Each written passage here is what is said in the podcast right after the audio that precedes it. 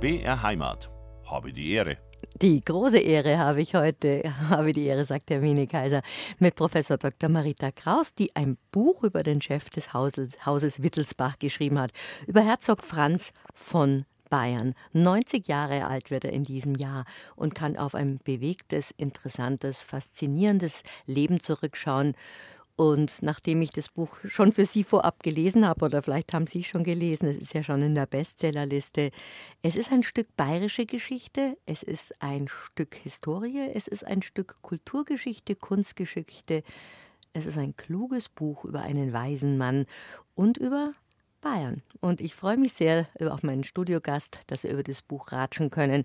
Habe die Ehre und Grüß Gott, sage ich zu Professor Dr. Marita Kraus. Schön, dass Sie mal wieder da sind mit einem wunderbaren, einem großartigen Thema. Habe die Ehre. Ich freue mich. Guten Morgen.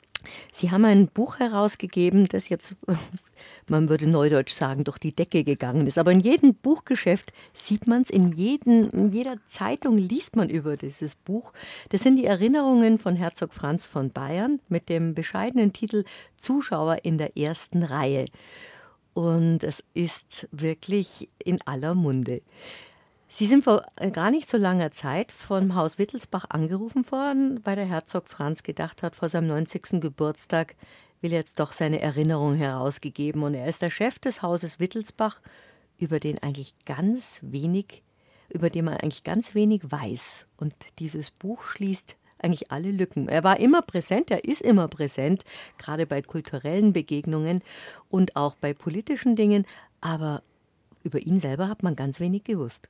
Ja, er ist ein unglaublich diskreter Mann und ich glaube, das ist auch so, dass er in einer großen Bescheidenheit auch am Anfang gar nicht gedacht hat, ob das nun unbedingt ein Buch wird, sondern es war tatsächlich so, ich bekam einen Anruf vom, von der herzoglichen Verwaltung, ob ich denn am Freitag mal zum Tee nach Nymphenburg kommen wollte. Und dann habe ich natürlich nicht Nein gesagt, weil ich gedacht habe, das ist doch schön. Und da kam dann die Frage, ob ich mal in Gesprächen mit ihm vielleicht mal über sein Leben äh, mit ihm reflektieren könnte, ein bisschen aufzeichnen könnte und so. Da war aber die Frage, ob das ein Buch wird oder nicht, noch gar nicht für ihn entschieden. Das blieb bis ganz zum Schluss, weil er gesagt hat, nur dann, wenn ich wirklich was zu sagen habe, soll es ein Buch werden. Und das fand ich schon sehr spannend, nicht zu sagen, ich bin toll und ich muss jetzt hier dieses Buch, meine Erinnerungen machen. Nein, er hat sehr lange überlegt und eigentlich, wir hatten schon alle Interviews im Kasten, wir haben, ich habe schon die Gliederung gemacht gehabt und so weiter. Ähm, und er hat immer noch nicht genau gesagt, ob es ein Buch wird oder nicht. Da hat er sich erst dazu entschieden, wirklich als eigentlich das Manuskript dann so lag und, ein, und der Lektor vom Beck Verlag gesagt hat, ja, das ist ein wunderbares Buch, das können wir machen. Aber in der heutigen Welt der ganzen Selbstdarsteller ist das wieder so ein Ausdruck von Bescheidenheit. Und ein 90-jähriger Mensch kann eh über ein bewegtes Leben zurück denken oder sinnieren oder sich erinnern. Aber ein 90-Jähriger, der der Chef des Hauses Wittelsbach ist und eigentlich, wenn es eine Monarchie gäbe, unser König wäre, der hat sehr, sehr viel zu erzählen. Also diese Bescheidenheit ist aber so typisch für das Haus Wittelsbach, dem Sie ja eigentlich als Historikerin sehr nahe sind. Mhm. Ja, die Bescheidenheit ist auch bei ihm nicht irgendwo aufgesetzt, sondern das ist wirklich, das kommt von innen, das weiß jeder, der mit ihm zu tun hatte. Ähm, kommt vielleicht auch, da werden wir sicherlich noch drüber sprechen, einfach aus der Vorgeschichte seiner eigenen Jugend, weil er ist ja nicht im Schloss aufgewachsen und nicht in, in diesem Kontext erstmal aufgewachsen. Und ich glaube, das ähm, ist dann doch ein anderer Lebensanfang, als wenn man ähm, von vornherein hofiert wird und umgeben ist von der Selbstverständlichkeit in einem, in einem äh, hochadeligen Ambiente. Sie sind Professorin an der Universität in, in Augsburg und beschäftigen sich viel mit bayerischer Geschichte. Das war für Sie aber dann sicher überraschend, dass Sie angerufen wurden und gesagt haben, wollen Sie nicht zum Tee in Schloss Nymphenburg? Da würde, glaube ich, niemand Nein sagen. Und Ihnen das Projekt dann vorgestellt wurde. Und weil Sie gerade erzählt haben, da war ja überhaupt noch nicht die Rede von einem Buch. Wie geht man denn so ein Projekt an? Das Buch hat um die 280 Seiten, aber überhaupt auf 280 Seiten zu kommen bei dieser Fülle an Material, wie, wie geht man da als Historikerin überhaupt vor? Also das, der eine Schritt war wirklich der, dass ich mir dann ähm, für die Interviews, die ich mit ihm gemacht habe, das waren 25 lange Interviews von eineinhalb bis zwei Stunden, habe ich mir Themen überlegt, Fragen überlegt, ähm, auch mal überlegt, wo könnte er was, wo könnte er dabei gewesen sein, was könnte er erlebt haben, ähm, Staatsbesuche, ähm, ähm, politische Ereignisse und, und, und, und habe dann mir richtig Listen geschrieben und äh, geschaut, ob er irgendwo ähm, sich da an etwas ähm, erinnert. Und es war natürlich so wie eigentlich naheliegend, dass er dann an ganz anderen Stellen wunderbare Sachen erzählt hat. Also zum Beispiel seine Begegnung mit der Annette Kolb, die ein, der Schriftstellerin, ein, der Schriftstellerin, die Pazifistin war und auch dem Haus Wittelsbach sehr nahe stand. Das war eine wunderbare Geschichte. Oder seine persönliche ähm, Erfahrung mit, mit dem Maler Kubin, ähm, auch mit dessen Tod. Das waren einfach ganz großartige Sachen, die man natürlich nicht wissen kann, weil, wie gesagt, es ist über ihn relativ wenig ähm, publiziert. Es gibt ein paar öffentliche Interviews. Er hat auch mit, mit dem Bayerischen Rundfunk ein paar gemacht, bei 1 zu 1 der Talk. Ähm, aber ansonsten so auch nur ein paar Eckdaten wirklich rauszufinden, ist gar nicht einfach. Also insofern bin ich da schon ähm, sozusagen in wirklich ähm, einfach habe ich angefangen, mir auch dieses Leben äh, zusammenzustellen, nachdem, äh, wie ich dann auch gefragt habe und was ich für Antworten bekommen habe. Natürlich für Sie als Historikerin ein, ein, eine Goldgrube, ein Schatzkästchen, das Sie da aufmachen durften. Und die Situation war ungefähr so, wie wir es jetzt haben, dass man einfach mhm. geratscht hat. Ja, wir saßen da zu dritt, weil Thomas Greinwald, sein Lebensgefährte, war ja auch immer dabei, den ich auch schon seit vielen, vielen Jahren kenne, weil wir uns vom Studium kennen. Und wir waren zu dritt und ähm, wir waren ja noch in der Corona-Zeit. Wir saßen also ordentlich auseinander in einem schönen, in seiner Bibliothek. Und ich habe eben das, das äh, digitale Aufnahmegerät laufen gehabt. Und äh, damit konnte ich natürlich auch die Dinge ähm, nachher abschreiben lassen, sodass ich dann überhaupt das Material hatte, um daraus ein Buch zu machen. Und wahrscheinlich eine Fülle von Material. Es waren am Schluss tausend Seiten, ja. Unglaublich. Wie lange hat diese, diese Interviewsituation gedauert? Sie haben gesagt, ungefähr 25 Interviews, einer, einer Stunde oder eineinhalb Stunden. Wie, in welchen regelmäßigen Abständen haben Sie sich dann getroffen? Ja, schon so wöchentlich, wöchentlich. Und es waren eher so eineinhalb bis zwei Stunden. Also es war mhm. immer. Und wir haben uns so alle jede Woche getroffen und ähm, dann war auch mal eine kleine Pause dazwischen. Aber es war eigentlich so, dass dann ähm, 2021 im so im Herbst, da waren wir so ungefähr durch im Spätherbst und da habe ich dann begonnen, mal meine Gliederung vorzuschlagen mhm. und ähm, die sehr umfangreich ist und Stück für Stück einfach mhm. zu schauen, wie man diese verschiedenen Erinnerungen so zusammenbauen kann, dass man sie nachher am Stück liest. Also mhm. das ist auch tatsächlich ganz, muss ich immer sagen, mir war extrem wichtig, dass seine gesprochene Sprache hörbar bleibt. Also nicht, dass er nicht von mir irgendwo, mhm. dass ich nicht dieses Buch geschrieben habe am Schluss, sondern dass ich wirklich seine Sprache hörbar gemacht habe. Interessant, weil es ging mir als Leserin nämlich auch so. Ich habe wirklich das Gefühl, obwohl ich ihm persönlich nie begegnet bin und seine Stimme gar nicht im Ohr habe, habe ich wirklich das Gefühl gehabt, es ist ein, ein, eine männliche Stimme, die zu mir spricht. Also Sie haben äh, nicht ihn porträtiert, sondern Sie haben, Sie haben sozusagen seine Erinnerungen in seinem Modus äh, geschrieben. Hat Ihnen das dann gefehlt nach dieser innigen Zeit, nach diesen Wochen, diese, diese Ratschsituation, als es dann auf einmal vorbei war? Ach, das war ja noch nicht vorbei, weil wir haben uns dann unterhalten über die Gliederung, dann mhm. über das Manuskript, über Einzelkapitel. Also es ist eigentlich bis heute dieser Kontakt sehr, sehr eng geblieben und das freut mich auch sehr, weil man, man ähm, es wächst eben doch sehr viel Vertrauen und mhm. sehr viel Vertrautheit auch.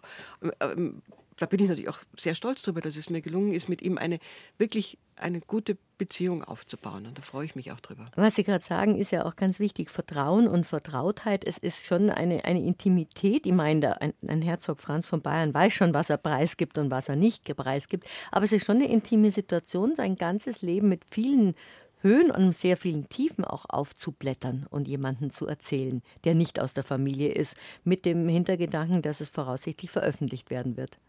Ja, das ist tatsächlich auch, ja, das ist auch eine Entscheidung, wobei ich denke, dass der Herzog so, so viele Jahre und Jahrzehnte gewöhnt ist, diesen Schleier der Diskretion über alles zu breiten, was er nicht erzählen möchte. Mhm. Dann hat er mir halt nur einen Satz geantwortet auf eine Frage. Also ich habe ja keine indiskreten Fragen ge gestellt. Es gibt ja bekanntlich keine indiskreten Fragen, sondern nur indiskrete Antworten.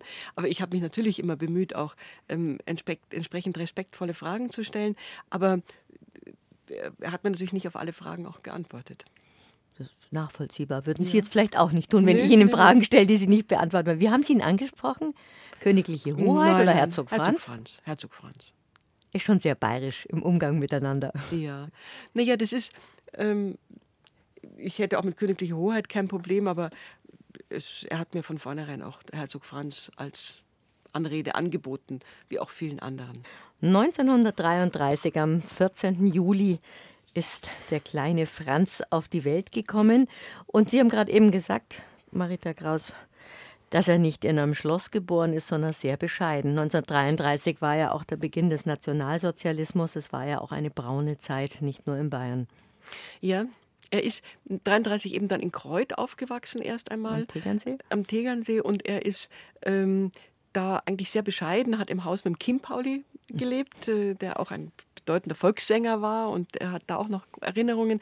Ähm, aber das war eben auch nur relativ kurz, weil er dann, ähm, die Familie ist schon, ähm, die Familie, vielleicht muss man noch erklären, also der Großvater von Franz von Bayern ist ja der, der Ruprecht, der, Ruprecht, der Kronprinz mhm. gewesen. Also das war sozusagen noch direkt der Anschluss an die Monarchie.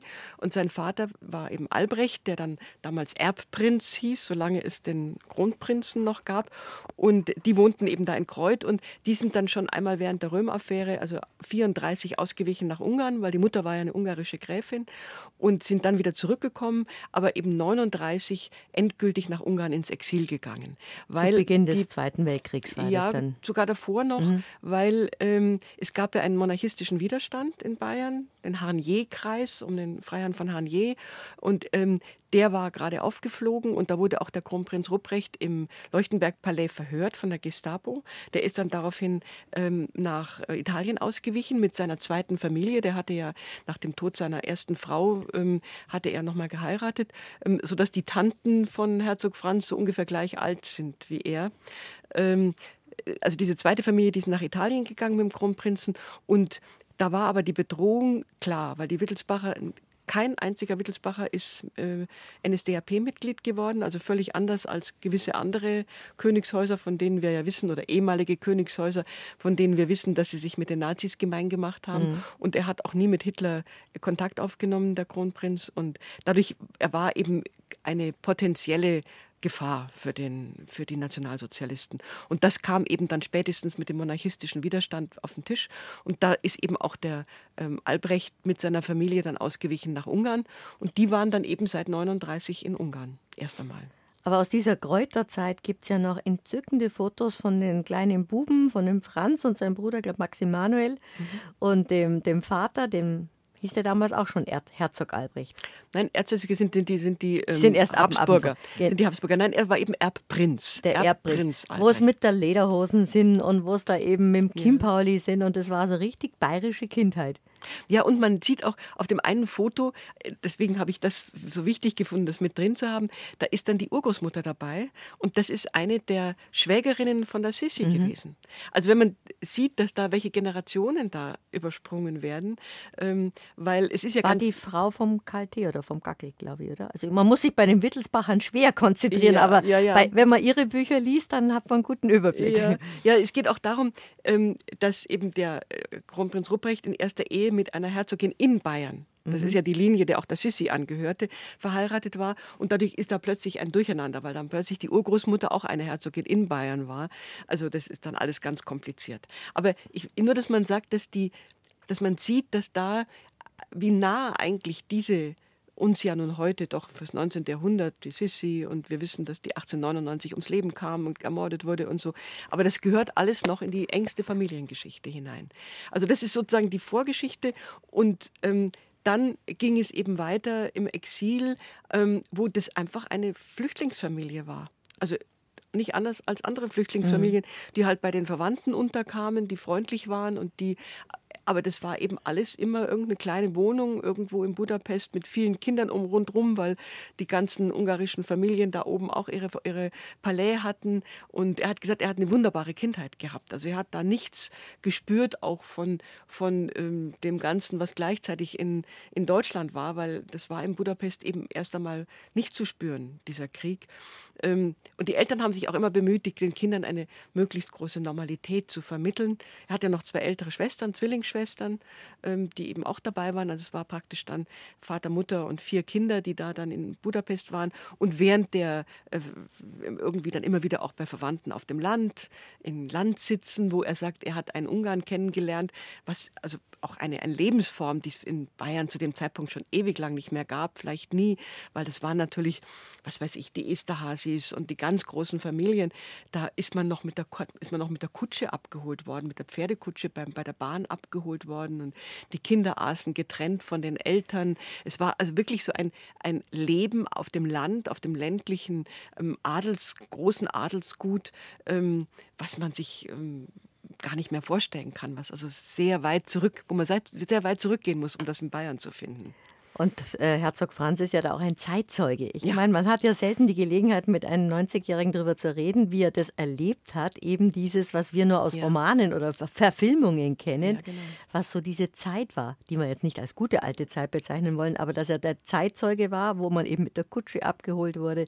Wir kennen ja vielleicht von unseren Großeltern was, aber das war jetzt nicht in herzoglicher oder, oder gräflicher um, oder königlicher Umgebung. Und das ist ja sicher auch spannend gewesen. Und Sie haben ja auch in das Privat Privatarchiv schauen dürfen und Fotos aus, ja, genau. aus diesen Zeiten ausstöbern dürfen. dann die ganzen Alben aus und habe ich gesagt, die Fotos müssen unbedingt rein. Nein, das war schon, schon auch ein wirkliches Privileg. Also ich glaube, was aber tatsächlich von dieser Zeit muss man trotzdem wissen, diese Familie hatte jetzt nicht ein Schloss und er lebte nicht in einem Schloss, was ihnen gehörten, sondern sie waren überall immer Gäste. Sie waren, die, er sagt, diese Verwandtschaft war unglaublich gastfreundlich und großzügig, aber sie waren natürlich trotzdem nicht ähm, die selbstverständlichen Besitzer irgendeines mhm. größeren Schlosses. Und er sagt, über die Familie Wittelsbach, Bayern, ist eigentlich gar nicht geredet worden, weil die Eltern eigentlich nicht davon ausgingen, dass sie zurückkehren können.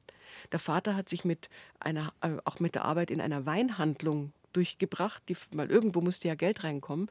Es kam auch kein Geld mehr aus Deutschland. Ähm, das heißt, da, die Familie hatte überhaupt kein Einkommen und musste ja von irgendetwas leben. Und deswegen hat der Vater auch nach dem Krieg seinen Söhnen gesagt und seinen Kindern, ihr müsst unbedingt einen Beruf lernen, damit ihr euch im Zweifelsfall einmal durchbringen könnt, wenn wieder so etwas ist. Also wirklich eine, eine Flüchtlingssituation. Mhm. Und das ist schon wichtig, weil es ihn, glaube ich, sehr geprägt hat. Und darum äh, interessiert er sich auch für die aktuelle Situation. Mhm. Er ist also ein, ein, sehr politisch aktiver Mensch und er ist ein, ein Mensch mit Hilfsorganisationen und Verständnis für, für vieles und auch sehr engagiert in, in Hilfsorganisationen, was Flüchtlinge betrifft, weil er es am eigenen Leib ja erlebt mhm. hat. Vielleicht ein bisschen elitärer als andere, das wird ja, einem ja. aber als Kind nicht so bewusst. Nein. Da nimmt man das als gegeben, was es ist. Und darum kann er ja auch von einer fröhlichen Kindheit sprechen mit vielen anderen Kindern, wo man barfuß irgendwo in Ungarn rumgetollt ist oder eben mit der Lederhosen auf der Jagd in, in Tegernsee, das ist schon lustig. Es sind bezaubernde Bilder und es gibt ja auch aus diesen Zeiten wenig Fotos, weil Fotos waren ja was Kostbares, was mhm. Besonderes früher. Also wahrscheinlich bei den Wittelsbachern hat es noch bessere Schnappschüsse gegeben als vielleicht bei ihren Großeltern oder bei meinen Großeltern. Und wie ist es dann weitergegangen? Die Familie ist dann weitergezogen von Verwandtschaft zu Verwandtschaft, also hat länger in Ungarn gelebt. Und hat sich auch war dann auch, hat sich aus Budapest zurückgezogen, weil die Situation kritischer wurde. Die Deutschen sind ja in Ungarn einmarschiert. Ähm, und äh, daraufhin äh, wurde es auch wie man ja weiß, auch für ungarische Juden natürlich äh, gefährlich. Die ungarischen Juden sind erst 1944 tatsächlich in diesen äh, ganzen Sog des, der, des Holocaust geraten, ähm, nach dem Einmarsch der Deutschen. Und dann haben sich die, ähm, die Familie hat sich eben aufs Land zurückgezogen, in der Hoffnung, dass das dann, ähm, dass es ihnen, äh, dass sie verschont bleiben würden. Es gab wohl auch noch eine Initiative des schwedischen Königs, der versucht hat, sie rauszuholen aus Ungarn. Aber das ist dann nicht gelungen. Und dann kam eben 1944 im Oktober Oktober kamen die Eltern aus Budapest zurück mit zwei Gestapo-Leuten, die dann eben äh, die Aufgabe hatten, die Wittelsbacher zu verhaften. Und haben sie eben verhaftet auf dem Schloss und haben sie dann mitgenommen. Angeblich sollten sie auf ein Schloss in Bayern gebracht werden, weil ja die Front, die russische Front immer näher rückte. Aber das war alles nur ähm, ähm, Luft- und Schneegestöber, Fake würde man heute sagen, weil die Verhaftung sollte ins Konzentrationslager führen. Und warum? Was war an, an der Familie Wittelsbach so missliebig? Weil die in der Bevölkerung noch so populär waren und ein Symbol der, der, der längst beendeten Monarchie waren? Es war der 20. Juli 1944, der ja ein, das Attentat auf Hitler, mhm. was eben von hochadeligen Offizieren geplant worden war. Und ähm, da nahmen, das war der eine Grund, da nahmen eben die Nationalsozialisten etliche ähm, Leute fest, auch in der Vorstellung, dass das vielleicht ein Widerstandsbereich werden könnte, den man eben ausschalten wollte, dass möglicherweise eine Widerstandsbewegung von innen dann ähm, kommt und den die entsprechende die Familie wieder etabliert. Das war das eine. Und das andere war, dass sie sich gewissermaßen Geiseln genommen haben. Mhm. Also das hieß dann Ehrenhäftling. Das war aber bares Geld sozusagen. Die Vorstellung, dass man vielleicht diese Leute auch austauschen könnte gegen andere. Also dass man dann mit den Alliierten verhandeln könnte und sagen könnte, wir geben die frei, wenn ihr uns andere Leute freigibt oder uns hier durchlasst oder so. Also es war einfach eine Vorsichts, also wenn man so etwas zynisch sagen will, eine Vorsichtsmaßnahme des Regimes, ähm, um einerseits Widerstand zu verhindern, aber andererseits vielleicht auch diese Leute austauschen zu können. Und dann hat der Weg weitergeführt, was erst vor ein paar Jahren bekannt wurde, auch durch Features hier im Bayerischen Rundfunk. Dann hat der Weg ins Konzentrationslager geführt. Genau, und zwar zuerst nach Sachsenhausen. Ähm, er sagt, da ging es ihnen noch relativ gut, weil der Kommandant Keindl ähm, der war wohl, hatte wohl mal unter dem Kronprinzen Rupprecht im Ersten Weltkrieg gedient und hatte großen Respekt und hat gesagt, das ist völlig äh, unvorstellbar, dass Sie hier sind und warum und so weiter. Und hat gesagt, Sie kommen hier doch wieder raus nach ein paar Tagen. Aber der hat sich, der hat die Familie dann ähm, relativ gut behandelt. Es kam dann plötzlich im, Sie waren in so einem ähm, Haus etwas abgegrenzt, da waren so drei Häuser nebeneinander, die äh, von mehreren Mauern umgeben und von Stacheldraht ähm, entsprechend ähm, umzäunt. Aber ähm, sie, äh, da war im Nachbarhaus, kam dann die zweite Familie von Kronprinz Rupprecht, die ganzen, die ganzen Töchter aus dieser zweiten Ehe. Die wurden nämlich auch verhaftet und äh, kamen dort unter. Und im, im dritten Haus war der, der ehemalige österreichische ähm, ähm Bundeskanzler ähm, untergebracht. Also das waren diese etwas abgesonderten äh, Häftlinge. Und er sagt auch, nein, uns ging es besser. Wir hatten zwar auch nicht viel zu essen, aber wir waren eben in, zumindest in Sachsenhausen nicht im normalen Konzentrationslager untergebracht, in Baracken mit allen anderen. Und wir konnten eben als ähm, Familie zusammenbleiben. Also das war eben ganz wichtig. Und sie waren also damit eine Gruppe von zwölf Leuten mit, mhm. den, mit den Töchtern eben haben auch aus Mauer, eben. durch die Mauer ein Loch geschlagen, Loch dass sie verbinden. Ähm, aber die waren eben dann auf diese Weise doch zusammen. Aber Und es war eher ein Arrest als eine Gefangenschaft. Es war eher ein, ja gut, sie konnten nicht raus, sie waren mhm. dort auch gefangen. Aber er sagt, das war in Sachsenhausen noch irgendwo ganz in Ordnung, weil der Keindl eben irgendwo sie dann beschützt hat. Beschützt hat. Aber dann ging es weiter, dann äh, rückte die Front näher, Sachsenhausen wurde evakuiert und dann wurden die Wittelsbacher nach Flossenbürg gebracht. Und da gibt es eben auch die, den, den entsprechenden, einen Film von Muggenthaler, von Thomas von Muggenthaler, Thomas im BR, in dem auch ich das zum ersten Mal so wahrgenommen habe, ähm, dass eben die Wittelsbacher dort in Flossenbürg im, wirklich in einer Baracke mit ganz dünnen Wänden ähm, ähm, untergebracht waren. Ähm, und dort war das die letzte Baracke vor dem Krematorium. Das heißt, da wurden die Leichen vor der Tür aufgestapelt. Oben war das Krematorium und wenn die Kinder mal raus durften, dann äh, haben sie die Leichen gesehen und diesen, das, was man auch aus dem Film Schindlers Liste kennt, diese mhm. fettigen weißen Flocken, Flocken, die dann vom Himmel regnen, wo er sagt, das hat sie mit am meisten bewegt, weil das genau diese Erinnerung war, die er und seine Schwestern und sein Bruder eben noch an diese Zeit haben und auch ganz ähm, auch eine ganz fürchterliche Erinnerung an einen ähm, Mann, der sie durften einmal einen Ausflug machen auf diese Burgruine und da hat sie einen SS-Mann begleitet, der dann also ganz sadistisch erzählt hat, wie er dann kleine Kinder irgendwo mit dem Kopf an die, also Babys mit dem Kopf an die ähm, an der Wand getötet hat, wo das Gehirn rausspritzte und so. Also ganz fürchterlich. Und wenn man sich vorstellt, dass diese Kinder, also der Franz war, Herzog Franz war damals elf oder mhm. zwölf, mhm da kann man sich vorstellen, was das Wie für eine, das war. was für eine, ein, was für eine Erinnerung das ist. Und da haben sie auch gehungert. Das war auch die Zeit, wo dann ähm, es ihnen wirklich nicht gut ging. Und da war es auch eine ständige Bedrohung. Sie haben mehrfach befürchtet, dass sie erschossen werden. Ähm, und das, da kam eben dann auch der Satz des Vaters, als sie mal vor die Tür traten und das eben dann die Gewehre entsichert wurden. Geheult wird nicht. Ähm, und dann wurde es doch nicht erschossen. Aber er war fest überzeugt, dass man, dass sie hier nicht lebend daraus kommen. Und selbst als Kind, wenn man als Kind schon diese Erfahrung macht, dass ja. er das wahrscheinlich nicht überleben. Und da ist er auch Zeitzeuge, weil ja wenige Menschen ja. die Konzentrationslager überlebt haben. Ja. Selbst das, wenn man jetzt vielleicht auch sagen mag, die haben ein bisschen elitärer gelebt als die anderen Gefangenen, selbst überhaupt das zu erzählen und zu erinnern, ist ja auch ein Zeitdokument. Und das ist auch sehr berührend, wie er noch äh, sich an Dinge erinnert, die in seiner Kindheit entsetzlich waren und auch diese, dieses, diese Familien erlebt haben, was alles Schreckliches passiert ist. Und da hatten sie auch ein ganz, da haben sie auch das Lager äh, dicht erlebt. Also das war auch eine Flossenbürg, eine schlimme Zeit und sind dann wieder evakuiert von Flossenbürg, evakuiert worden nach Dachau ins KZ. Und da gibt es noch eine ganz, wie ich finde, eine, eine, eine unglaublich fast filmische Szene, die er berichtet. Sie, das war so diese düstere Stimmung, Dachau, ähm, wir sind im April 45 und dann äh, flog plötzlich ein bunter Fasanengockel übers Lager. Und die Sonne schien auf den und diese Fasanen sind ja extrem bunt, äh, ganz leuchtend. Und es wurde totenstill und alle haben diesem diesem Wesen aus einer anderen Welt hinterhergeschaut. Und also solche Erinnerungen, das ist natürlich das, was ein Kind dann behält. Und ich habe dann auch gefragt, war das für Sie die Freiheit? Was hat dieser Fasanengockel dann äh, für Sie eigentlich bedeutet? Und er sagt, nein, es war einfach nur dieses, das war einfach ein, ein Wunder. Das war irgendwie wie ein, wie ein, ein leuchtendes Wunder vom Himmel, was da dieser Vogel irgendwie ausgestrahlt hat. Wir reden über die Lebensgeschichte, über die Erinnerungen von Herzog Franz von Bayern. Wir haben gerade aufgehört, als die Familie ins KZ Flossenbürg kam und, und Herzog Franz da noch ganz lebhafte Erinnerungen an diese Zeit hat. Wie ging es dann weiter? Wie, wie hat die Familie mit diesem Damoklesschwert, wir können jeden Tag erschossen werden, weitergemacht?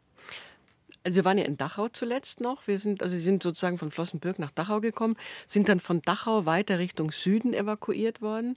Ähm, irgendwie ich muss ich unterbrechen und immer als Familie Buchholz. Immer also die als Familie sind, Buchholz, Sie durften genau. nicht Familie nein, nein. Bayern sein oder ja. von Bayern. Und Sie waren ja auch in, in Flossenbürg, um das jetzt sozusagen nochmal aufzugreifen, waren Sie auch, dann irgendwann hat der Vater äh, die blutige Ruhe gekriegt und dann wurden Sie aus dem Lager auch in das Forsthaus äh, in Flossenbürg ähm, äh, überstellt, natürlich auch von SS bewacht und so, aber da hieß zwar dann die Familie weiter Buchholz, aber da hatte der Förster sie dann erkannt. Der hat dann dem, dem Albrecht, dem Vater von äh, Franz, gesagt, setzen Sie sich doch bitte mal unter das Bild. Und das war das Bild vom Prinzregenten Luitpold und der sah dem so ähnlich, dass vollkommen klar war, dass er wer ihn der, erkannt wer hat. Wer der Herr Buchholz ist. Und hat auch sie unterstützt dann, hat ihnen auch Äpfel und Kartoffeln und alles Mögliche zugesteckt, wenn er äh, seinen Inspektionsrundgang da im Forsthaus machte.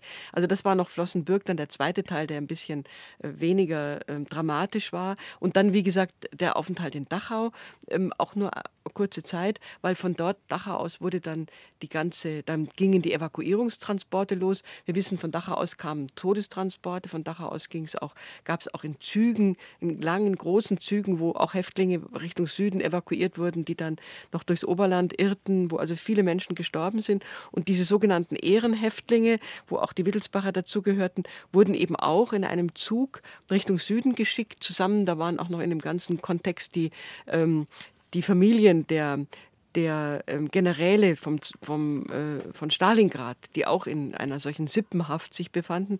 Ähm, und die wurden dann weiter nach Süden evakuiert. Und der Zug hielt in Starnberg ganz verrückterweise auf der Strecke und da haben sie auch noch den Vetter Rasso unten plötzlich radeln sehen und haben ihm gerufen und dann ist er noch raufgestiegen, aber viel mehr als Hallo, Hallo haben sie nicht gesagt.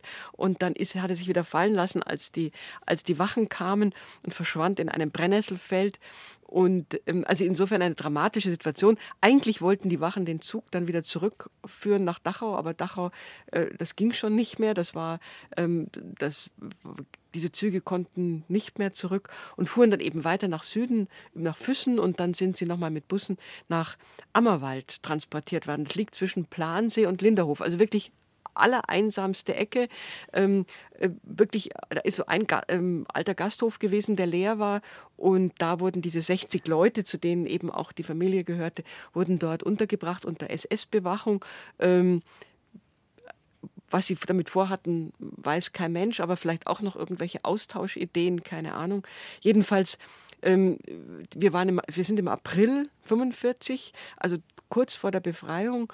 Ähm, und ähm, das war dann auch noch eine ganz dramatische Geschichte, weil unten im, am Plansee ganz viele französische Ehrenhäftlinge waren, also Generäle, äh, Bischöfe und so weiter, die dort am Plansee mhm. waren. Und da hat sich der Vater mal ähm, absentieren können und hat denen gesagt, wir sitzen da oben und wenn unten ihr unten befreit werdet, bitte sagt da oben auch Bescheid, dass wir, dass wir da oben auch loskommen.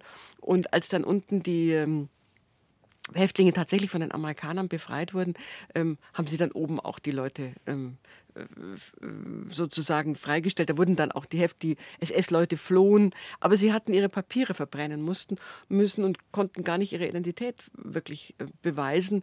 Also das war auch nochmal eine schwierige Phase. Und dann die Amerikaner, die sie festgesetzt haben, haben eben auch gesagt, also der Krieg ist noch nicht aus, ihr bleibt jetzt erstmal hier und bewegt euch nicht von der Stelle, wir, wir können auch nicht eure Sicherheit garantieren. Und sie hatten dann auch wirklich Sorge, dass sie nochmal irgendwo weitergeschickt werden. Mhm. Und ähm, das war also eine, auch nochmal eine ganz kritische Situation, weil gerade dieser Mai äh, 1945, das habe ich auch aus, aus meinen ganzen Regionalstudien gesehen, das war so eine Zeit zwischen den Zeiten. Die deutschen Behörden haben nicht mehr funktioniert, die amerikanische Besatz, die offizielle Besatzungszeit begann erst am 1. Juni und dann waren hier noch die Franzosen teilweise im Oberland, die teilweise wirklich ähm, äh, gerade am Ammersee und am Starnberger See auf der Westseite sich niedergelassen hatten, das Regiment Charles de Gaulle, die wirklich nochmal willkürliche Erschießungen gemacht haben. Ähm, da sind also noch einige Leute zu Tode gekommen. Also eine ganz ähm, schwierige Zeit, gerade dieser Mai, wo man denkt, da ist alles schon rum. Aber so war es nicht. Und deswegen war das eigentlich für ihre Sicherheit, dass die Wittelsbacher da auch in Ammerwald blieben. Aber das wurde dann auch dem Vater etwas zu mulmig und er hat sich dann mit Linderhof in Verbindung gesetzt, ist runtergelaufen äh, in der Nacht irgendwann, wo er natürlich noch jemanden kannte und hat dann, hat, dann haben die mit Etaler Klosterlikör den, die amerikanischen Wachen bestochen und dann ist die Familie noch eine Woche im, im Keller in Linderhof gesessen, bis sie dann ein Auto auftreiben konnten, was irgendwo im Wald stehen geblieben ist, wo sie dann nach München gefahren sind, irgendwie mitten in die Stadt rein, in die Trümmerstadt. Und ähm, also das war noch eine sehr dramatische Zeit, wo auch der kleine Franz dann mit den Amerikanern und seinem Vater nochmal auf die Pirsch geschickt wurde, weil die da oben nichts zu essen hatten.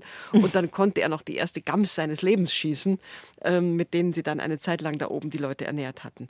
Also wirklich eine dramatische Situation Situation und dann auch, glaube ich, ganz charakteristisch, sie fahren nach München rein und der Vater kannte natürlich München bestens, aber es war ja alles in Trümmern und der Vater hat immer gesagt, ich kenne mich hier nicht mehr aus, ich weiß überhaupt nicht mehr, wo ich bin.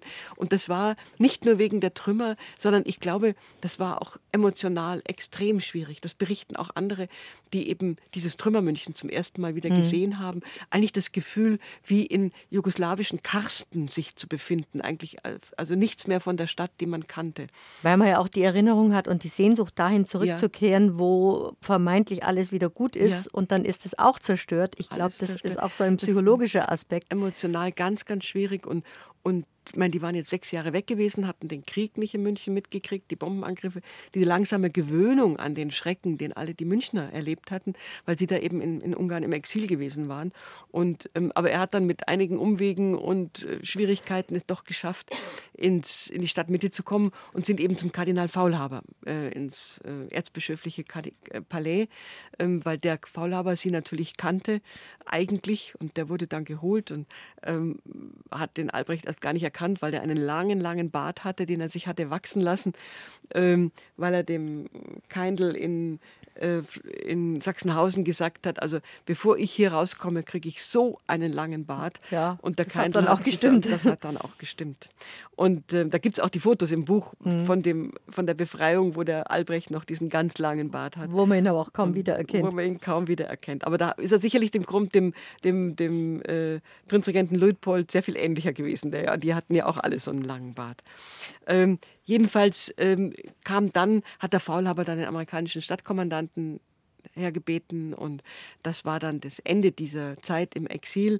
Ähm, der hat ihnen dann vorläufige Papiere ausgestellt, ähm, wobei ähm, dann auch er die Geschichte erzählt, dass sie dann der Faulhaber sie zum Frühstück eingeladen hat. Sie sind in der Nacht angekommen und da gab es eine Wurstsemmel. Und das war die erste Wurstsemmel, die sie seit zwei Jahren überhaupt gesehen haben. Und das war also irgendwie ein absolutes Ereignis, ähm, äh, tatsächlich äh, da eine so was Normales zu essen zu kriegen.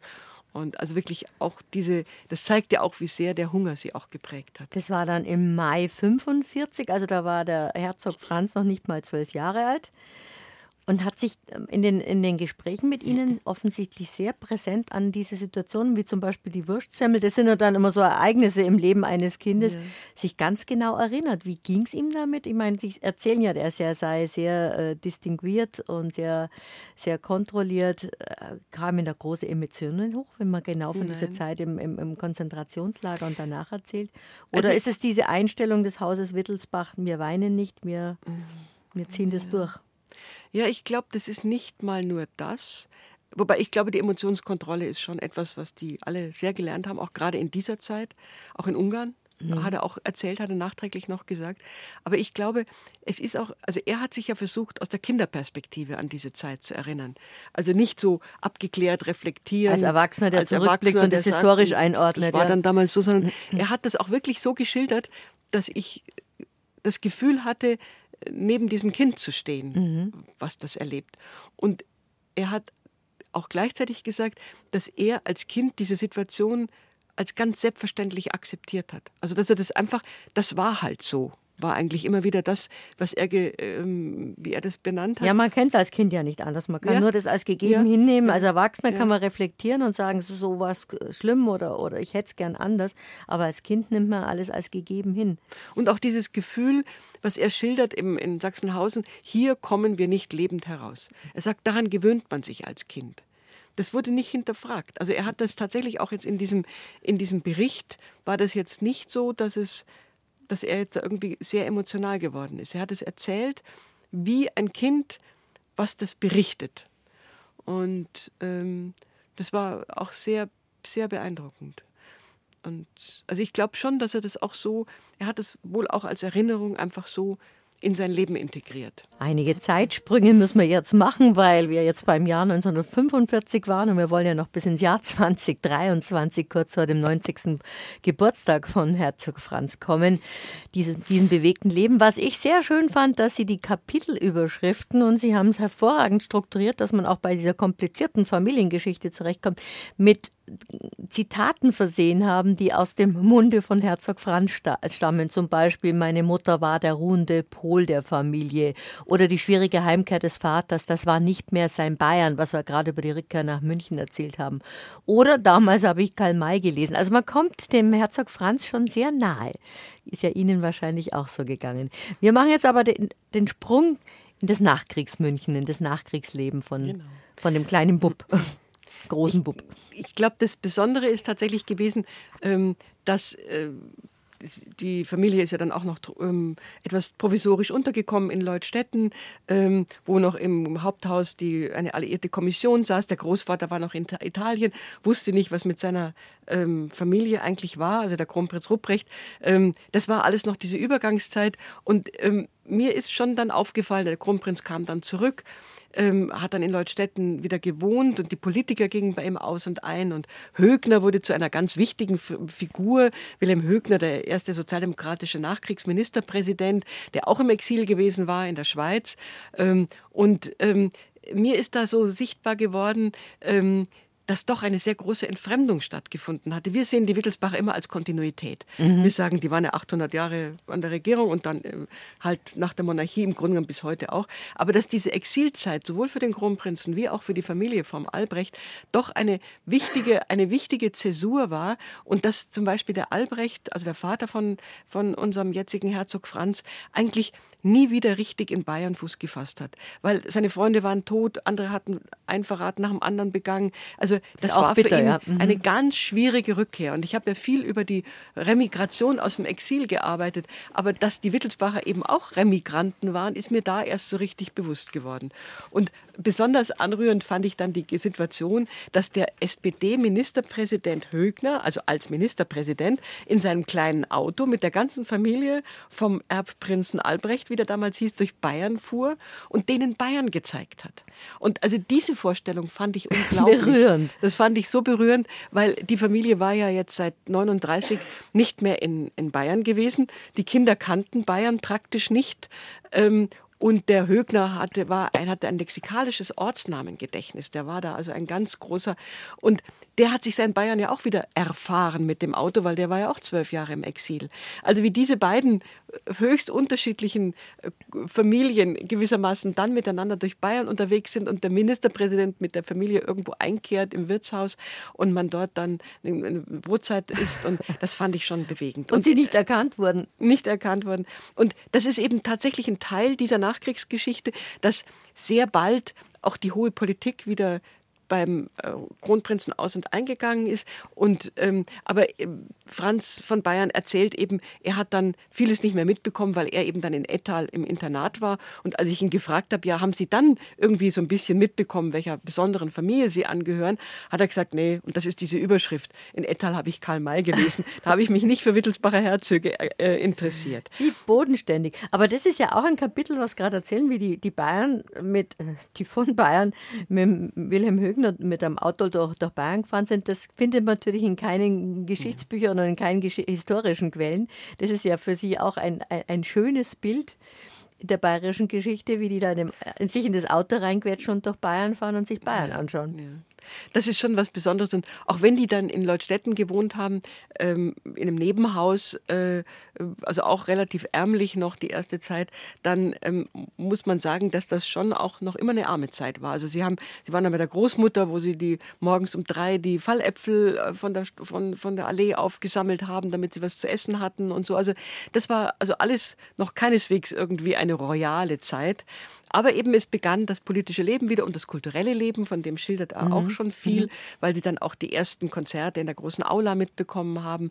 Und, in der ähm, Uni damals noch, da gab es ja keine Konzertsäle. Genau, und die Uni, das war also ganz bewegend und da ist er auch Zeitzeuge. Also in meinen Arbeiten über die Nachkriegszeit kommt bei allen Leuten eben auch diese, dieses erste große Konzert in der, in der Aula vor. Aber dann auch diese erste Nachkriegskultur, äh, das Aufblühen der Kultur, was dann auch mit so äh, Figuren verbunden wird, dann auch schon äh, etwas später, so Anfang der 50er, Ende der 40er, Anfang der 50er Jahre, mit dem Gustl Feldmeier vom, vom Kaufhaus Beck, der immer alle nach der Oper dann einlädt zu sich in den fünften Stock, wo ich noch aus meinen anderen Forschungen weiß, dass dann die ganze, das ganze Kaufhausbelegschaft ganz äh, äh, irritiert war, weil sie gedacht haben, die Künstler könnten was mitnehmen, wenn die dann mal sind. Und da ist eben auch die Familie von Franz und äh, die ganz und er und auch seine Eltern sind eben da immer wieder dabei gewesen und er hat gesagt, da hat man die größte, großartigsten Künstlerinnen, äh, Sängerinnen alle getroffen. Und Erika davon, Köth zum Beispiel. Ja, Erika Köth und Lisa de la Casa und viele andere.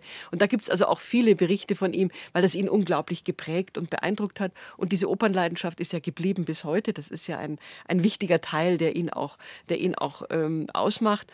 Und ähm, auch dann die ersten Salzburger Festspiele und also alle diese Dinge sind ja für ihn ganz wichtig gewesen. Also wer in München die Opern und die Operette geht, begegnet hier und da Herzog Franz. Also ein großer kulturinteressierter Mensch und ein Kulturschaffender auch.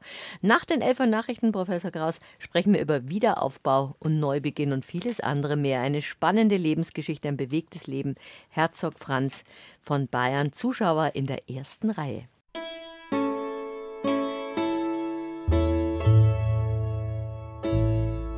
BR Heimat. Habe die Ehre. Herzlich willkommen zur zweiten Stunde von unserem Ratsch über die Lebenserinnerungen über seine Memoiren von Herzog Franz von Bayern. Zuschauer in der ersten Reihe heißen seine Erinnerungen im CH Beck Verlag vor kurzem erschienen. Und seine Lebensgeschichte hat der Professor Dr. Marita Kraus erzählt die an der Universität Augsburg lehrt und sich in der Geschichte Bayerns und besonders des Hauses Wittelsbach sehr, sehr gut auskennt und uns jetzt schon in der ersten Stunde erzählt hat, wie spannend und vielfältig und bewegt dieses Leben ist. Und in der zweiten Stunde erzählen wir, wie es in den Nachkriegszeiten weitergegangen ist mit Herzog Franz von Bayern. Über das Haus Wittelsbach ratsch ich mit Professor Dr. Marita Kraus. Und jetzt haben wir gesagt, jetzt gehen wir in die Nachkriegszeit, die ja auch ein Teil des, ein großer Teil des bewegten Lebens war. Da hat ja in München wieder angefangen oder in Bayern oder in Deutschland überhaupt. Kultur sich entwickeln zu können und die Leute nach diesen ganzen Stempeln entartete Kunst und was alles deutsch sein sollte und, und, und sehr einseitig war, auf einmal war wieder ein reiches Kulturleben, das so Anfang, in den Anfängen stand. Ja, und das hat der Herzog, der heutige Herzog Franz eben sehr intensiv mit mitbekommen und sehr intensiv auch erlebt. Und da erzählt er auch sehr viel darüber. Das ist ihm auch sehr wichtig gewesen, welche großartigen Leute er dort auch kennengelernt hat. Aber er ist dann auch ein junger Mann geworden, der begonnen hat, in den 50er Jahren auch wirklich eigene Wege zu beschreiten. Er hat ja in Ettal Abitur gemacht, war vorher noch kurz im, in, war noch einige Jahre in, in der Schweiz im, in einem College, wo er nur einreisen konnte, er und sein Bruder auch, weil ein äh, rechtschaffener Schweizer ihnen dafür eine Art Kaution gestellt hat. Mhm. Und den, hungrigen Prinzen oder wie Den hungrigen Prinzen aus Bayern, weil er hatte aufgrund dieses Hungers hatte er also Gelbsucht und also diese Folgen werden von den, also die ganzen KZ-Folgen werden auch von der ganzen Familie eher runtergespielt, aber die die ähm, also die Stiefgroßmutter Antonia von Luxemburg, also die Frau von Kronprinz Ruprecht, die hatte, die war so schwer betroffen von dieser Haft, die wog am Schluss nur noch 72 Kilo, ist nur zufällig entdeckt worden und ist tatsächlich mit 54 Jahren dann gestorben. Die ist auch nie wieder zurückgekehrt nach Bayern. Also das ist schon nicht ähm, auch wenn es eine äh, nicht eine KZ-Haft war, die vielleicht nicht das ähm, äh, Ausmaß hatte wie bei anderen, aber das hat die Familie schon auch schwer betroffen. Aber 20, also jetzt die 50er Jahre ähm, beginnt auch der junge Prinz Franz sich eben neu zu orientieren und auch Dinge zu entdecken, die nicht unbedingt in, den, in der Familie ähm, so ähm, bekannt sind. Also unter anderem will er gerne Jazz hören und lässt sich von einem Taxifahrer in eine Jazzkneipe bringen, das äh, Tabarin am Isartorplatz und ähm, erlebt dort also unglaubliche Dinge, unter anderem eben auch die Ella Fitzgerald, die dort singt. Und er schildert das also sehr plastisch, wie er da reinkommt und wie er der, der wieder lauter schwarze GIs mit ihren deutschen Freundinnen drin sind und der schwarze ähm, Barkeeper dann sagt, setzt, hockt die unter die Bar, dass man die nicht sieht und dass er sich da immer unter der Bar aufgehalten hat, um ja nicht aufzufallen und dann ständig guten Jazz gehört. Also eine tolle Sache. Also Was niemand in der Familie wusste, dass nein, er in zwielichtigen das, das, Lokalen ist, unter der Bar versteckt genau. ist und und sich Jazz Und die, wo die Musik hört. Ja. Und, oder dann eben auch dieses Donau-Eschinger äh, Musiktage, die er, wo er eben begonnen hat, moderne Musik zu hören. Also lauter so ähm, Dinge, die in deiner Familie nicht die, für die sich niemand interessiert hat, wo er sich aber im Rahmen dessen wenn Sie so wollen, ein bisschen emanzipiert hat von der Familie, weil er sich im Rahmen von Kunst, Musik und so weiter einfach eigene Wege ähm, erschlossen hat. Ähm, und das ist natürlich schon auch etwas, was ihn, glaube ich, ähm, bis heute auszeichnet, weil er ist ja zum Doyen der modernen Kunst in München geworden. Und ich glaube, das ist natürlich auch ein Teil dieses Prozesses gewesen, sich eben auch auf diesen, in diesen erlaubten Bereichen von der Familie etwas zu emanzipieren. Und er konnte dann auch das Sammeln anfangen. Also sein Großvater Rupprecht, der starb 1955, dann wurde der Albrecht, sein Vater, rückte nach und damit hatte natürlich auch war eine gewisse finanzielle Basis da und dann konnte er sich auch die erste Kunst kaufen. Dann hat er mit Kubin angefangen, eine, eine Sammelleidenschaft, die ihn jetzt die ersten Jahre beschäftigt hat. Ähm, hat er Kubinblätter gekauft und hat auch Kubin zwar also Alfred Kubin war damals ja noch nicht so bekannt. Nein, also ja. wenn man so die Erinnerungen liest, er war mit lauter modernen Künstlern ja. zusammen und sein Großvater hat ihm sogar Kunst schenken wollen und hat er auf Ansicht gewährt ja. und hat gesagt, das alte Zeug mag also er hat es eleganter ausgedrückt. Ja, das ist noch eine ganz fantastische Geschichte, die also noch in die 40, 50er, frühen 50er zurückgeht, weil der Großvater Rupprecht hat eben Berchtesgaden neu eingerichtet. Das war ja ausgeleert worden ähm, und teilweise in irgendwelche Evakuierungsplätze gebracht worden. Und das war der ehemalige Wohnsitz vom, vom äh, Kronprinzen Rupprecht gewesen. Und dann hat er begonnen, das neu einzurichten und hat dann aber in dem Zuge dann irgendwie dem äh, äh, Prinz, dem, dem jungen Prinzen Franz die große Passion von Dürer an die Wand gehängt. Die haben inzwischen im Berg gewohnt, im Schloss Berg, die Familie. Und dann kam der aus der Schule zurück und hat gesagt, die will ich nicht. Und ist dann zu seinem Großvater nach Leutstetten gefahren mit der großen Passion von Dürer und hat gesagt, die will ich nicht. Und der war also nicht gewöhnt, dass man ihm widerspricht. Also das war ganz eine neue Geschichte. Und ähm, hat dann gesagt, ja, was willst du denn dann? Und dann hat der ähm, kleine Prinz gesagt, ja, die und die und die Bilder will ich. Und dann war der Ruprecht etwas äh, erschrocken, weil er gesagt hat, die habe ich eigentlich für Berchtesgaden vorgesehen. Und dann hat der kleine Prinz gesagt, ja, also wenn du mich schon fragst, dann die will ich. Und die hat er dann bekommen. Und das sind also ein Bild hängt tatsächlich nach wie vor, eines dieser drei Bilder nach wie vor bei ihm in seiner Bibliothek. Ähm, eine, äh, die Skizze von Rubens von einer Löwenjagd, ein ganz schönes Bild. Und ähm, die hingen also bei ihm dann an der Wand. Und also, aber einfach dieses, diese Selbstständigkeit im Sinne einer, eines Auswählens, also Kunst nicht einfach zu nehmen, wie sie einem hingestellt wird, sondern selber einen Weg zu dieser Kunst. Und das ist ungewöhnlich für diese Zeit, diese Aufbruchszeit. Moderne Musik wie Jazz, moderne Künstler wie Alfred Kopin und es kommen jetzt noch andere dazu. Es war ja nicht nur Kunst, die in, in, in seiner Umgebung entstanden ist. Und er war da mittendrin in dieser Künstlerszene, ja. in dieser Bohème. Und das ist tatsächlich auch, daraus ist eben auch diese, äh, hat sich eben auch diese Sammelleidenschaft entwickelt. Und äh, das ist auch ganz großartig. Er sagt, also ich muss, ich war immer ein Sammler, ich muss mit einem Bild in Dialog treten können. Und wenn ich mit einem Bild nicht in Dialog treten kann, dann will ich es auch nicht haben. Also das ist tatsächlich eine ein Gespür ein ganz eigentlich. Mhm. persönliches mhm. Verhältnis zu diesen Bildern. Also nicht jemand, der sammelt, weil man es halt tut oder weil das halt modern ist oder weil man das oder weil es was wert ist oder weil es mhm. was wert ist. Nein. Und da hat er eben sich selbst auch eine großartige Sammlung aufge, aufgebaut, die er ja in großen Teilen oder weitgehend jetzt eben der Pinakothek der Moderne ähm, geschenkt hat, die auch nur aufgrund der Initiativen, die er mit anderen im Galerieverein ähm, hatte, wo sie eben begonnen haben, moderne Kunst dann in den 60er und 70er Jahren nach München zu holen. Ähm, nur auf dem Wege ist dann letztlich die Pinakothek der Moderne entstanden, deren wichtiger Förderer er ist. Mhm. Also das ist ein langer Weg, der dann auch über einen ähm, Aufenthalt in New York und immer wieder Aufenthalt in New York und in den großen Museen ähm, sich fortgesetzt hat, wo er eben in New York eine ganz andere Künstler, ähm, ein ganz andere Künstlerschaft kennengelernt hat, eine Ebene, die ihn unglaublich fasziniert hat. Ähm, auch diese großen Mäzene und Sammler, über die berichtet er auch in diesem Buch. Und Aber er ist ja nicht nach New York so auf elitären Wegen, sondern er hat seine teure mhm. Briefmarkensammlung verkauft. Klingt eigentlich wie aus so einem, ja. aus so einem Abenteuerroman, hat ja. seine seltenen Briefmarken ja. verkauft und ist dann mit wenig Gepäck und wenig Budget nach New York gegangen, hat dort die Kunstszene für sich entdeckt. Und hat unglaubliche Leute kennengelernt. Auch weil er natürlich Empfehlungsschreiben an die Direktoren vom Metropolitan Museum und vom Museum of Modern Art hatte und die ihn weitergereicht haben an alle möglichen großen Sammler und Künstler. Und er ist dann da, er sagte, das war eine, eine unglaubliche Erfahrung, eben in diesen, in diesen das waren ja die 60er Jahre, das ist ja dann so eine große Aufbruchszeit gewesen, auch in den USA, mit ganz besonderen Leuten. Und das waren ja amerikanische Künstler, die jetzt in allen weltberühmten äh, Galerien und Museen hängen.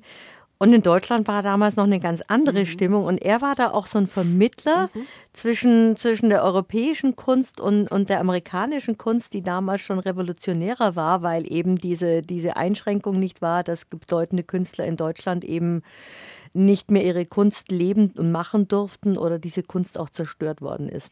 Ja, weil das war der große Einschnitt für alle die Modernen, die es in Deutschland gegeben hatte, war eben diese Nazi-Zeit, wo in dem man eben diese ungewollte, ungeliebte Kunst eben diffamiert hat und ähm, eben auch die Kunstwerke aus den Museen dann verkauft hat oder zerstört hat. Und äh, deswegen waren da natürlich Riesenlücken auch in den Museen. Und das ist dann auch eine Aufgabe gewesen, die er gesehen hat. Also da ähm, auch den Versuch zu machen, diese Kunst auch nach äh, Deutschland wieder zu bringen, wobei da die Türen und Fenster noch ziemlich weit zu waren. Also der ähm, äh, er sagt, da waren eben die Bereitschaft, sich auf diese moderne Kunst einzulassen, war sehr gering. Und die Amerikaner konnte er persönlich noch eigentlich nicht sammeln, weil die schon zu teuer waren damals in den 60ern. Aber er hat das, dieses, diesen Spirit hat er irgendwie erfasst und hat eben auch dann wiederum sehr wichtige deutsche Künstler wie dann eben später Baselitz und Gerhard Richter und andere große wieder versucht auch in die USA zu bringen. Also diese neuen deutschen Künstler, die dann auch eine Aufbruchsphase hatten und, äh, und hatte eben auch einen ganzen äh, ähm, eine ganze Gruppe von ähm, unglaublich enthusiastischen und begeisterten Leuten ähm, um sich in München, mit denen er eben auch und auch von jungen Künstlern, die bei ihm aus und eingingen, weil er da in der Schackstraße seine Wohnung hatte und denen er dann auch wieder Bilder abgekauft hat. Und also das muss schon eine Zeit gewesen sein, von der er schwärmt auch, wo er sagt, das war einfach großartig. Eine, eine, er war eine da Aufbruchszeit. ja, das war eine Aufbruchszeit und er war ja ein, ein Begeisterer und aber auch ein Vermittler, wenn man jetzt rückblickend ja. sieht, weil damals war den Leuten ja allen nicht bewusst, dass es die Kunst wird, die moderne moderne Kunst, die dann überall hängen würde, eben in der MoMA oder in der Pinakothek oder sonst weltweit. Aber nett ist auch, wie, wie Sie, was will ich schon sagen, Herzog Franz, Sie haben es ja geschrieben, also wie Sie beide, wie Sie beide äh, in, in dem Buch festlegen, dass er immer gesagt hat, er hätte es damals günstig kaufen können, aber da hat es, was weiß ich, 1000 Dollar kostet, die hat er nicht gehabt. Mhm. Jetzt wäre es aber dann, wo er es dann gehabt hätte, die 1000 Dollar, war es aber dann schon 10.000 Dollar wert und dass ihm immer die Kunst davon galoppiert ist in den Preisen. Aber er dann reflektiert und sagt, aber er hat es erlebt, diese spannende mhm. Zeit. In ja. Das hat er auch, das erzählt er auch im Zusammenhang mit dem Jasper Jones, den er ja sehr früh kennengelernt hat in New York, also einer der ersten, die er dann eben auch in dieser Peppermint Lounge kennengelernt hat und der eben immer zu teuer war für ihn. Also der damals 8000 Dollar kostete, und heute ist das Bild 500.000 Dollar wert und liegt, hängt irgendwo in der, in, im MoMA und ist natürlich völlig un, um, unerreichbar. Aber er sagt, das war eigentlich der Punkt, dieses, diese Zeit erlebt zu haben, diese Künstler, diesen Aufbruch, diese, diese Wege kennengelernt zu haben und diese Menschen kennenzulernen. Er hatte auch, er schildert auch diese Sammler, diese großartigen, mhm. ähm, äh, wo er dann eingeladen ist. Und er schildert auch, wie er ganz viele jüdische Emigranten kennenlernt, die in New York gelandet sind und die immer alle rund um diese großen Museen auch sehr engagiert waren und die, wo er sagt, es sind ihm nie Vorurteile entgegengebracht worden. Und er ist bei, hat, war immer zu Besuch auch bei alten Münchner ähm, Kunsthändlern, die eben in New York saßen und die ihm ganz liebevoll und freundschaftlich entgegengekommen sind. Das war schon, ist schon beeindruckend, ähm, dass eben da nicht diese Ablehnung der Deutschen, die man mhm. nun wirklich mit gutem, gutem Gewissen haben könnte, ähm, als ein verfolgter Jude, der alles aufgegeben hat, der alles verloren hat, ähm, dass ihm das nie entgegengebracht wurde. Er war aber auch äh, in, in Bayern, war er halt Franz von Bayern, ein Wittelsbacher aus der Königsfamilie. Der potenzielle König wäre er ja jetzt. Und als er in den USA war, war er einfach ein deutscher Kunstinteressierter. Ja. Ob das jetzt ein von Bayern, aus Bayern oder wie auch immer war, hat damals eigentlich niemanden interessiert. Natürlich hat er gute Kontakte gehabt durch die, durch die Familiennetze, die, die, die weltweit gesponnen sind. Zu dem Kapitel kommen wir auch noch, dass eigentlich die Adeligen untereinander alle miteinander verwandt, verschwägert und befreundet sind die Hochadeligen, also sozusagen der, der, das sind die ehemals regierenden Häuser. Also das mhm. ist sozusagen dieser alte europäische Adel, Adel, der, der ist schon miteinander noch sehr eng verbunden. Ähm, ja, aber er sagt eben auch, dass ihm das äh, eigentlich in, in, dass die gar nicht wussten teilweise, wie er hieß. Ähm, aber der Einstieg war natürlich gemacht und ich glaube, er war so ein interessierter und, und wacher Beobachter. Und das hat ja dann auch dazu geführt, dass er später dann tatsächlich in diesem International Council des ähm, Museum of Modern Art der erste Deutsche war, der Vorsitzende dieses International Council wurde ähm, und das 16 Jahre lang blieb als Präsident und ähm, die haben große Reisen gemacht, die haben Kunst angekauft, die haben sich bemüht, ähm, auch in, der, in anderen Weltteilen ähm, das Wissen über moderne Kunst zu verbreiten, mhm. durch Bibliotheken, Bücher, Stipendien, sind dorthin gefahren, Japan und, und, und Südamerika. Und also das ist schon auch eine Zeit, die ihn sehr geprägt hat, wo er viele Freundschaften bekommen hat und die ein wichtiger Teil seines Lebens wurde. Der große Kunst Kenner und Vermittler und Genießer Herzog Franz von Bayern. Das war auch eine, eine, eine Facette seines Lebens und seiner Persönlichkeit, die eher bekannt ist, aber nicht, dass es diese Aufbruchszeit war, wo er als knapp 20-Jähriger einfach nach Amerika ist auf Amerika, hat, hätte meine Oma gesagt, die immer auf die, auf die Luftpostbriefe im Amerika-Ausrufezeichen geschrieben hat, damit der Postbote ja weiß, dass das gescheit weit weg ist. Das war ja damals auch was Großartiges, mhm.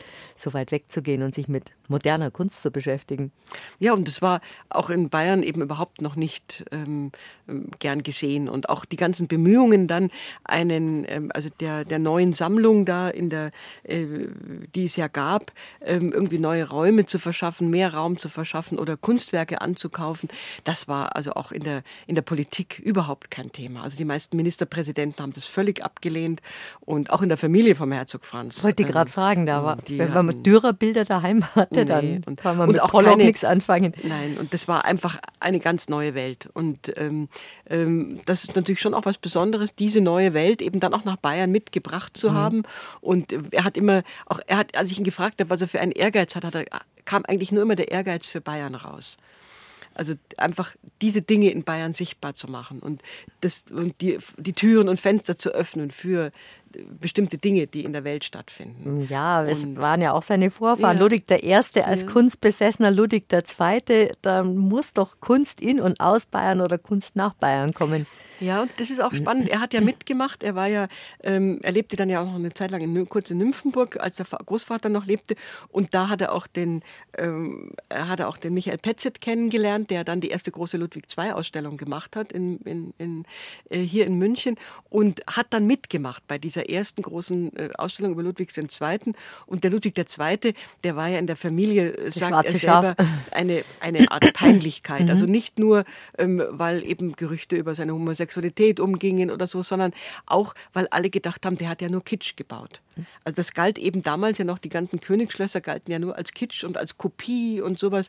Und erst diese Petzet-Ausstellung hat eigentlich den Ludwig II. auch wieder entdeckt. Jetzt wissen wir es ja, jetzt haben wir auch große Ausstellungen vom Haus der Bayerischen Geschichte erlebt, wo eben auch diese, diese hohe Originalität von Ludwig II. sichtbar wird, dass er eben nicht kopiert hat, sondern dass er eben ähm, mit ganz viel eigenen Ideen diese, diesen Kosmos gefüllt hat und auch ein Kind seiner Zeit war, natürlich ganz vieles auch rezipiert hat.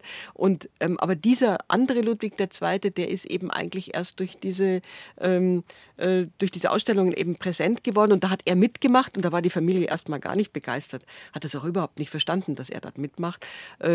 Aber sind dann natürlich auch irgendwo war eine gewisse Erleichterung, als dieser Ludwig dann eben nicht nur noch in diesem ähm, Eck stand, dass er eben ein komischer war, der dann auch irgendwo am Schluss ähm, entmündigt wurde und eigentlich eher das Königshaus ähm, in schlechten Ruf gebracht hat. Und da hat er eigentlich auch den Ludwig II wieder der Familie nachge ja. äh, nahegebracht. Ja. Der hat auch seine Skizzen studiert, schreiben Sie, ja. schreiben Sie beide in dem Buch und auch die Technikbegeisterung von Ludwig auch äh, mhm. ans, buchstäblich ans Licht gebracht, weil er, glaube ich, die erste Glühbirne in einer seiner Kutschen hatte oder in, in, in dem Schlitten, in dem, in dem Schlitten, Schlitten mit dem er da äh, durch die Nacht gefahren ist. Das ist ja nochmal ein ganz eigener Bereich.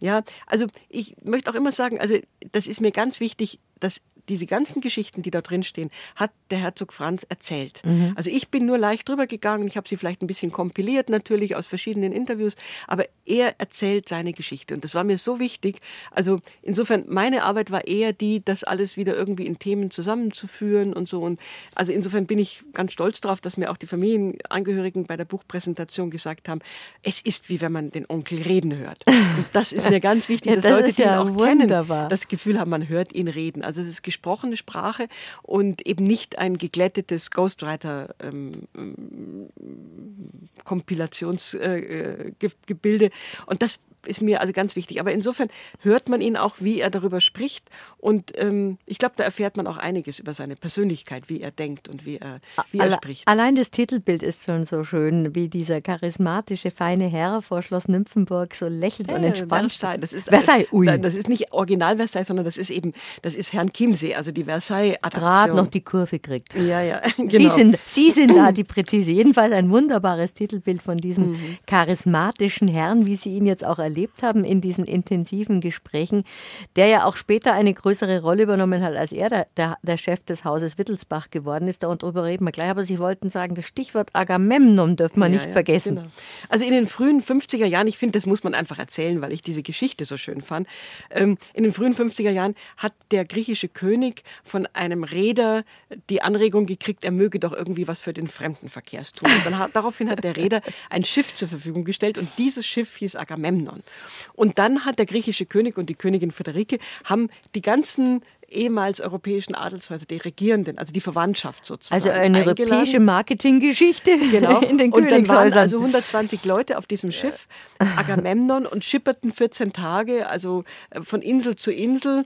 Und ähm, das war eben die Reise auf der Agamemnon und da waren eben noch etliche noch Regierende dabei, also was weiß ich, Königin Juliana der Nieder Umberto. Niederlande oder Umberto von Italien und viele, viele andere, also alle, äh, der ganze europäische Hochadel, also aber eben die regierenden Häuser.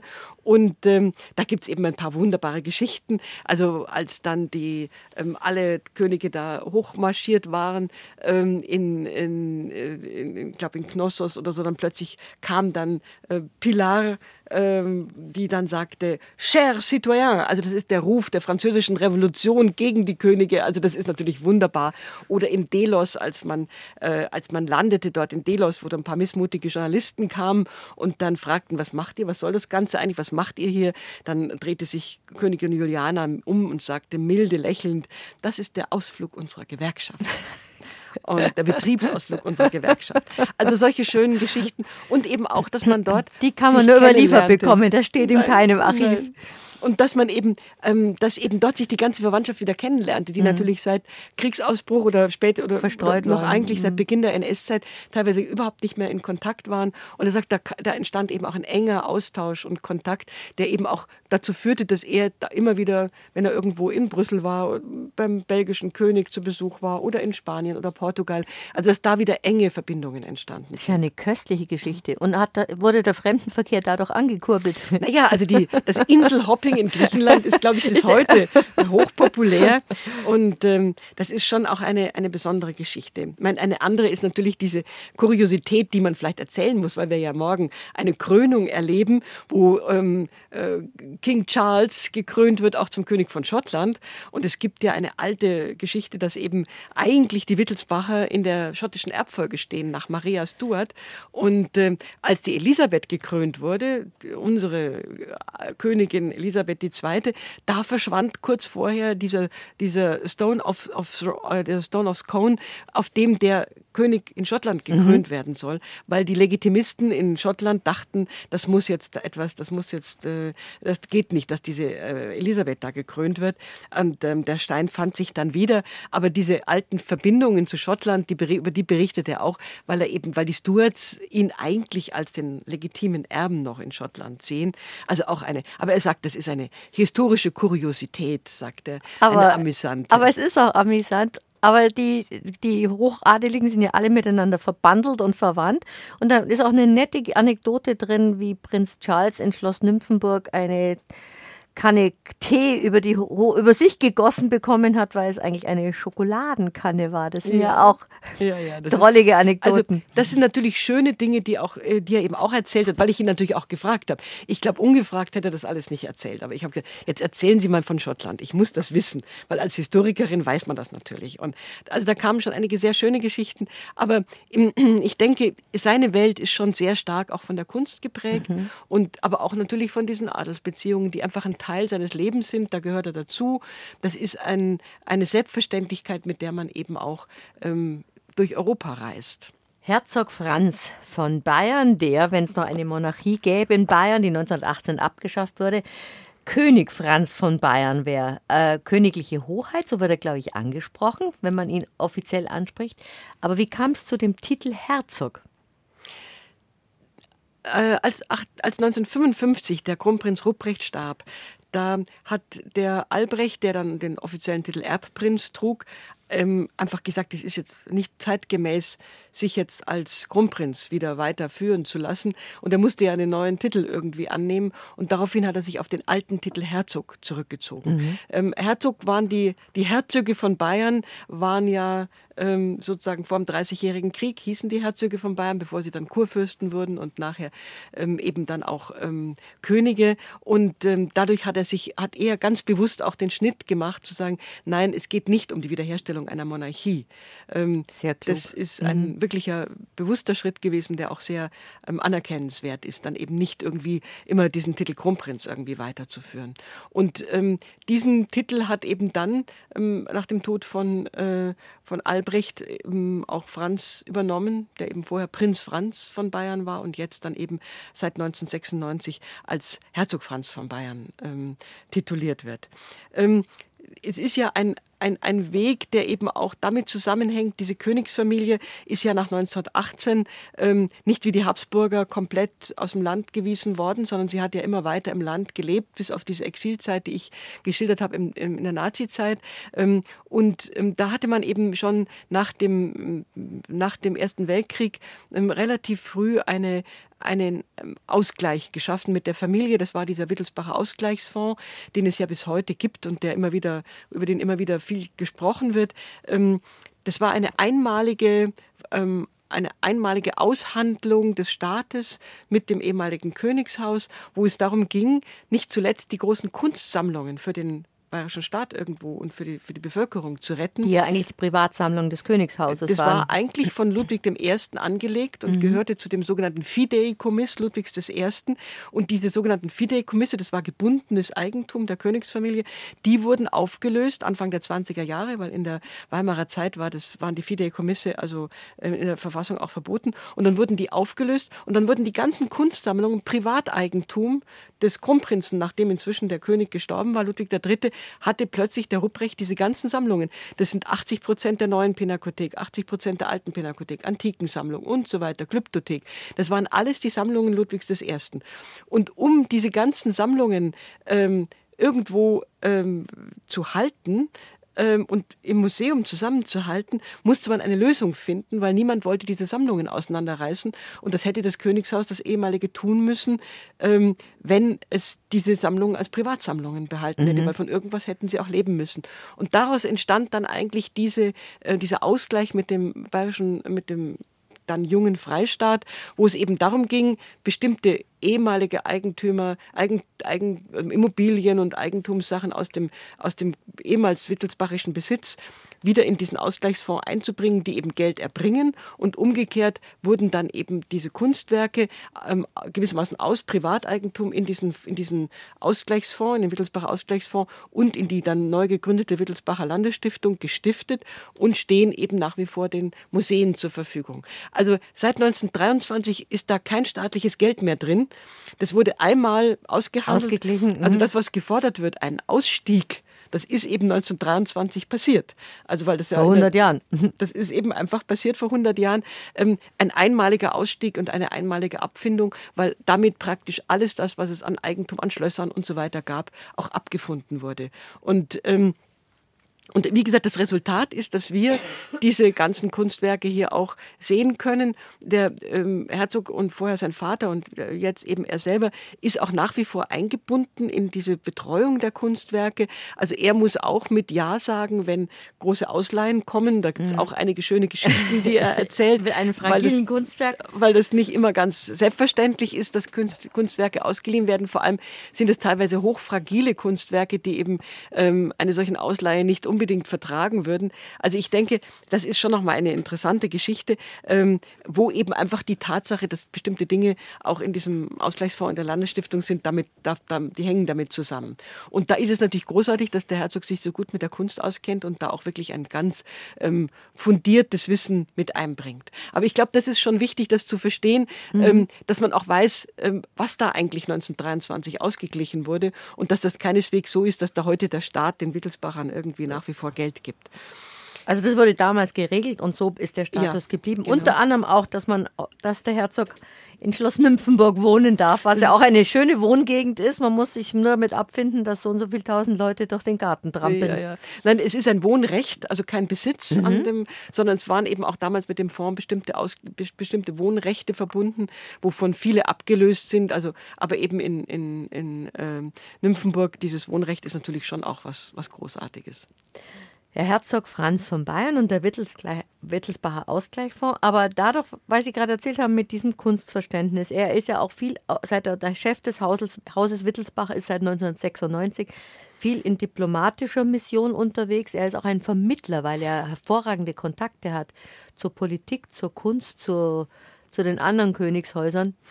Ja, also er, er, er sieht, das, sieht seine Rolle da nicht so, äh, nicht so politisch, aber ich glaube, ähm, was er dann auch sehr schön geschildert hat, ist dieser, dieser Hilfsverein Nymphenburg, den seine Mutter in, ins Leben gerufen hat, ist schon auch eine sehr soziale Tätigkeit. Also das ist, glaube ich, die Brücke, von der er, ähm, äh, die er auch immer wieder befüllt. Also äh, aus den Geldern wird immer wieder was in den Fonds auch gestiftet und in den, in den Hilfsverein gestiftet. Ähm, und ähm, damit ähm, kann man auch große Initiativen starten. Also jetzt vor einem Jahr hat er eine Million für die Ukraine gestiftet, für diese ganze Versorgung von Vertrieb von Flüchtlingen aus der Ukraine.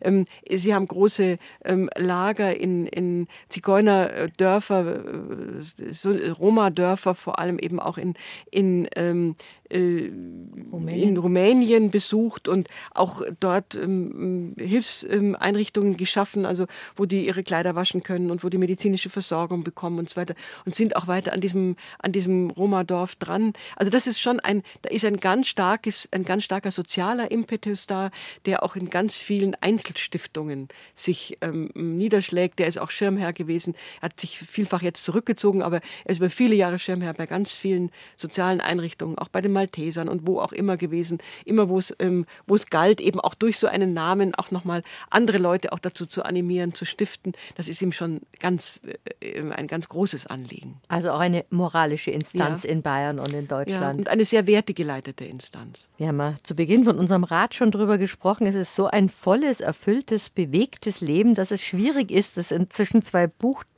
Deckel zu, zu bringen. Ich habe jetzt bewusst nicht gesagt zu quetschen. Sie haben aber auch am Schluss noch so ein schönes, einen schönen Abschluss bei, der, bei den Erinnerungen von Herzog Franz von Bayern gefunden, das Spektrum des Lebens. Und das ist natürlich bei Ihren Gesprächen bestimmt sehr schön gewesen, auf so einen gemeinsamen Konsens oder einen Abschluss zu kommen. Ja, ich habe immer wieder bei den Interviews zwischendrin Ihnen einfach ein Wort zugerufen, so wie im, was weiß ich, am heißen Stuhl. Bitte sagen Sie jetzt ganz knapp etwas zu einem Thema wie ähm, Ihrem Glauben oder der Freundschaft oder Ehre oder Diskretion. Und ähm, dieses Spektrum des Lebens von Älterwerden bis Zukunft, wie das jetzt im Buch heißt, das ist insofern sehr schön, weil er hat da wirklich sehr kompakt geantwortet und sehr klug geantwortet. Und ähm, das hat ihn auch ganz auch fasziniert. Und äh, obwohl er natürlich nachher gesagt hat, mein Gott, über Ehre, da könnte man ja Bücher schreiben, habe ich gesagt, nein, das ist ganz gut, was Sie da, äh, was Sie da gesagt haben. Und ich glaube, das ist auch ein Teil einer, eines, eines sehr wertegeleiteten Lebens, was dort spürbar wird. Auch die klaren Definitionen, er sieht sich ja ganz klar auch als ein äh, Bewohner eines demokratischen Deutschlands und würde sich nicht anders wünschen. Sie haben ja mehrfach angesprochen, er wäre unser Monarch, wenn wir noch eine äh, Monarchie hätten. Aber so sieht er sich nicht. Er sagt, mhm. also das ist einfach, er ist, er sieht die Demokratie als die beste Staatsform und ist dort ein Bürger dieses Landes. Und so äh, spiegelt sich das auch in ganz vielen dieser Begriffe nieder, was er für, ein, für einen ganz klaren, klaren Blick auf die, äh, auf die Welt hat. Und ähm, also wir haben auch bei so einem mm, Begriff wie Humor, hat er gesagt, ohne Humor könnte man überhaupt nicht leben. Und das war auch, so, auch so eine Brücke, weil Thomas Greinwald, sein Lebensgefährte, mit dem er ja seit 43 Jahren zusammenlebt, ähm, die beiden sagen, das, was sie verbindet, ist der gemeinsame Humor. Das, das ist, ist etwas, schön. Also, neben der gemeinsamen Musikleidenschaft, aber dieser Humor, wenn man immer noch nach 40, 43 Jahren gemeinsamer äh, Partnerschaft immer noch über, über sich und auch übereinander und über die Welt lachen kann, dann ist das doch wunderbar. Das ist wirklich eine, eine Brücke und insofern ist also ganz vieles von dem, was sich hier findet, ist wirklich ein Teil auch aus der aus der Persönlichkeit des Herzogs. Und ich glaube, da kommt man ihm doch auch ein bisschen näher. Man lernt ihn kennen, weil, das haben wir am Anfang gesagt, so arg viel weiß man über nicht. Er ist sehr präsent in Bayern, aber ich glaube, jetzt hat man auch ein bisschen mehr die Person hinter diesem ähm, Amt, weil er versteht ja auch sein Amt, seine Position als Chef des Hauses Wittelsbach, als eine Position, die er mit Leben füllen muss, der er ja auch immer wieder, wo neue Ideen kommen müssen. Also er lehnt diesen Begriff Firma ab, der ja in, in äh, England, England, benutzt wird, weil er sagt, das ist keine Firma, das kann man so nicht sagen. Aber es gibt eben auf der anderen Seite auch viele Dinge, die schon so ähnlich sind. Man, man möchte ja im Leben bleiben und schauen, wie ein solches, eine solche, ein solches Haus Wittelsbach überhaupt in Zukunft noch, was sie noch für, für Bedeutung, für, aber auch für Möglichkeiten haben zu gestalten. Weil das hat er immer wieder betont. Es geht ihm schon darum, dass das, dass die, das Haus Wittelsbach für Bayern weiter eine Funktion haben kann und weiter hilfreich und nützlich sein kann und auch eine, vielleicht auch eine Orientierungskraft haben kann, dass man irgendwo ähm, doch eine moralische Instanz ist, doch irgendwie eine, eine Position einnimmt, wo Leute sagen, ja, wir wissen, es gibt diesen ähm, sehr ähm, wertegeleiteten Herzog, ähm, den wir respektieren und schätzen. Und das ist ihm schon ein großes Anliegen. Das ist aber eine hehre Einstellung, diese mhm. moralische Instanz, die ja nicht wertend sein soll, sondern moderierend eigentlich. Wer wird nun sein Nachfolger einmal werden? Prinz Luitpold, glaube ich, oder Prinz Ludwig, der jetzt dann heiratet Ende Ja, das ist so eine richtige ähm, Erb Erbfolge. Also sein Bruder ist ja fünf Jahre jünger und ähm, da der Bruder nur Töchter hat, ähm, springt das dann wieder eine Generation zurück und eine wieder vor und dann wird es der Prinz Luitpold und dann dessen Sohn ist dann der Ludwig, der jetzt heiratet. Ende Mai. Also Ende Mai, das wird also bestimmt genauso. Der Neffe sozusagen. Aber das ist, das ist eine äh, geregelte Erbfolge, wo also noch zwei dazwischen sind, bevor der Prinz Ludwig dann äh, das vielleicht mal irgendwann übernimmt. Nach diesen gemeinsamen intensiven Gesprächen ist jetzt Herzog Franz zufrieden und einverstanden, dass ein Buch daraus geworden ist. Ja, er kriegt, glaube ich, auch sehr viel positive Rückmeldung. Das freut mich natürlich sehr, weil sowas kann ja auch irgendwie schief gehen. Aber ich glaube, das ist jetzt ein, ein Buch geworden, wo ähm, auch viele etwas drin finden und was sie gerne lesen. Und das ist, glaube ich, das, was ihm auch wichtig ist. Das ist auch, und damit ist er ja auch wieder ein guter Botschafter des Hauses Wittelsbach. Kann ich als Leserin bestätigen, es hat große Freude gemacht und viele Lücken geschlossen über die letzten 90 Jahre der bayerischen Geschichte und auch viele private und auch amüsante und auch bewegende Aspekte habe ich drin entdeckt und man ist dieser Persönlichkeit dann näher gekommen, so nah sie ihn uns bringen konnten. Sie sind ja Historiker und beschäftigen sich viel mit solchen Dingen, behaupte ich jetzt mal. Aber mit dieser Persönlichkeit, so äh, Herzog Franz von Bayern, so nah zusammenzuarbeiten, hat bestimmt in Ihrem Leben auch etwas bewegt und verändert. Ja, ich wurde auf der Buchpräsentation, bei der Buchpräsentation gefragt, ähm, was denn, ich hätte doch gerade eine Biografie über Lola Montes geschrieben. Was denn der Unterschied sei, wenn man eine Biografie über Lola Montes schreibt und über den Herzog Franz von Bayern, habe ich gesagt, Lola Montes konnte ich nicht interviewen. Ähm, und das ist genau der Punkt. Also es entsteht natürlich eine andere Nähe, eine andere, ein anderes Verständnis, weil eine Person des 19. Jahrhunderts oder gar eine Lola Montes einem immer auf eine gewisse Weise auch fernbleiben muss, weil man nicht äh, einfach sagen kann, ich, hab, ich weiß jetzt, wie die gedacht hat.